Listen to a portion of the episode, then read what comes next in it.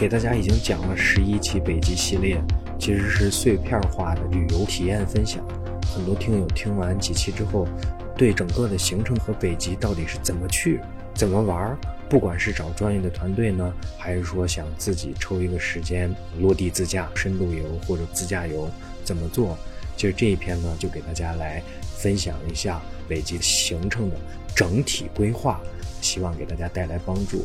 小伙伴、听友们，欢迎点赞收藏。如果觉得哪里呃行程上还可以增加，或者说不合理，我们也可以在咱们的评论区跟我们留言互动，我们会一一回复。感谢各位听友长期以来对我们的支持。接下来我给大家讲一讲我们的北极自驾之旅的线路篇。记忆在心里，风景在路上。当风景成为记忆，走过的每一步才不枉岁月一场。自驾之旅，追寻人生自由之梦。欢迎收听《汽车自驾游》杂志出品，《黑兔子带你看世界》。咱们的线路呢，全国各地都可以。飞机落地到赫尔辛基，第一天的时间其实就是用来集结的，倒一倒时差，睡睡觉，同时也可以欣赏一下赫尔辛基的夜景。同时呢，女士一定注意，赫尔辛基有一个少有人知的购物小秘诀，就是全世界 LV 最便宜的线下店就在赫尔辛基。想要买最便宜的 LV 包包的话，是来赫尔辛基，而不是在大家以为的西欧。或者说美国这个小点，大家可以圈起来，尤其是爱买包包的女士。第一天休整完之后呢，第二天是从赫尔辛基到罗瓦涅米。上午的时候参观了非常有名的岩石大教堂，整个教堂是在岩石的内部凿出来的，就相当于把一个岩石掏空了，然后在外面开了一个门包括还有那个芬兰堡，芬兰堡世界上现存的最大的海防军事要塞之一。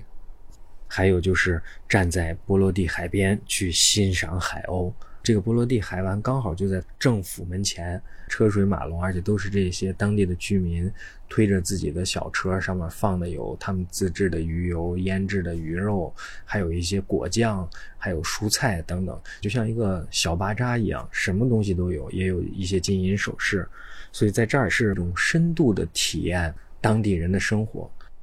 整个这个上午体验完之后呢，我们午餐结束就去机场，直接飞到罗瓦涅米，在罗瓦涅米完成一系列的租车、试驾等等这些准备的手续，才正式的踏上了我们自驾北极的征途。那么，车到了，人也基本上适应了，我们已经脚踩着这个北极圈的线了，北纬六十六度三十四分这样一个地方，我们就开始第三天的行程。自驾篇，从第三天开始，我们是从罗瓦涅米自驾到伊瓦洛。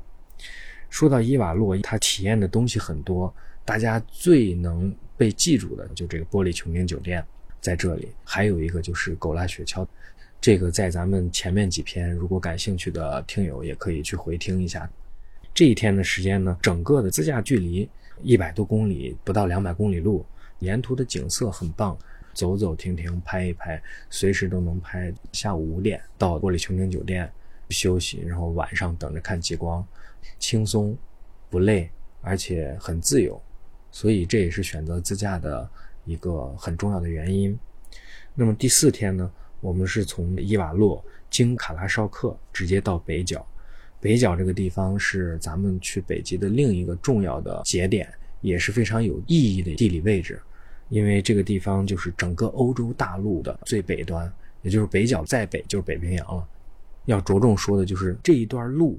整个自驾最精华的风景就在这条路上。从伊瓦洛到卡拉绍克，大概三百多公里，快四百公里路。这一路有挪威的峡湾，有北冰洋风光，然后一望无际的雪原都会在这段路上出现，而且还有欧式小木屋。等等，这些都是在这条路上通过自驾的方式去感受，而且是随时可以停、可以去拍照。所以从自驾体验上来说，自驾观光比较有特点的，就很舒服。我之前在节目当中提到那个淘金，就是在伊瓦洛到卡拉绍克这一段去感受的，非常棒。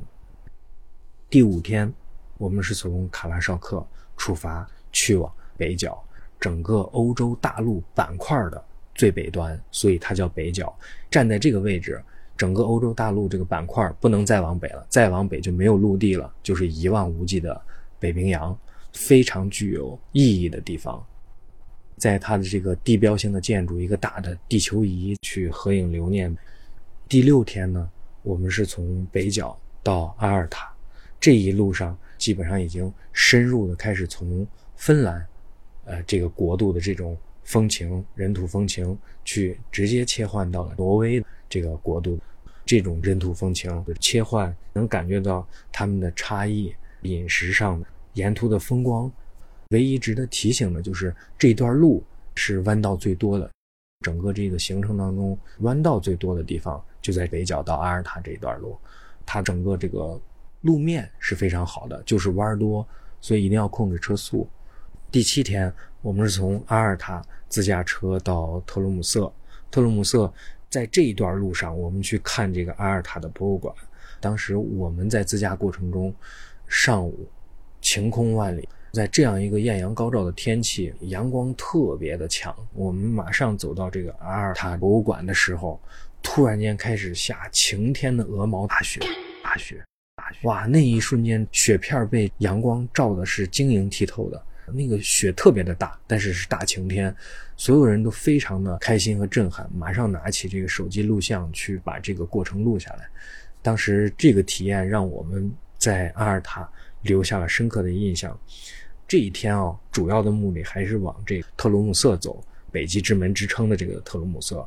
到了特鲁姆瑟之后，这里有世界最北的餐厅，世界最北的啤酒厂定制了一罐属于自己的啤酒，世界最北的什么什么，就是它会有很多这样的我在世界最北的地方疯狂的打卡，所以这个就。基本上就给大家留了充足的时间，就下午三点多就到了。而且他那儿还有一个极地教堂，这个极地教堂呢，它这个建筑是一个三角形的，并且是几个三角块叠加式的。这个大家有机会的话可以搜一下图片。这个教堂呢，采用玻璃材质的建筑物，在教堂建筑物里面，它是用到的玻璃材料最多的教堂。进去之后，你会看到非常大的玻璃，占到整个建筑的百分之六七十。那么在特鲁姆瑟到第八天的时候，有一个比较有意思的事情，就是在特鲁姆瑟，我们包船出海去海钓。这就是前面几期讲到的，在北冰洋去海钓是一件非常有意义的事情。我们就选择了下午的时间包船，然后出海进行海钓，现场会有教学。这种海钓简直就是天堂，因为鱼的游动速度都不快，而且反应不是非常灵敏。当你把食物呃鱼饵下下去以后，鱼是会很快就上钩的。所以这个就是不会钓鱼的人都可以在这里马上感受到一竿钓上来两条甚至三条，而且可以钓很多次都能钓上来鱼这种感受。所以可以在这里过一把钓鱼的瘾。第九天呢？到了咱们最终的目的地的终点，要坐飞机从咱们的特鲁姆瑟到斯瓦尔巴群岛上的朗伊尔城。朗伊尔城这个地方是世界上人类可居住的最北端。给大家圈个重点，它是世界上人类可居住的最北，就是再往北就已经不适合人类居住了。少数的人还可以在这里去生活居住。在朗伊尔城会安排大家去坐雪地摩托的。由向导扛着枪，带着我们每人骑一台雪地摩托，往雪山当中走，去寻找北极熊，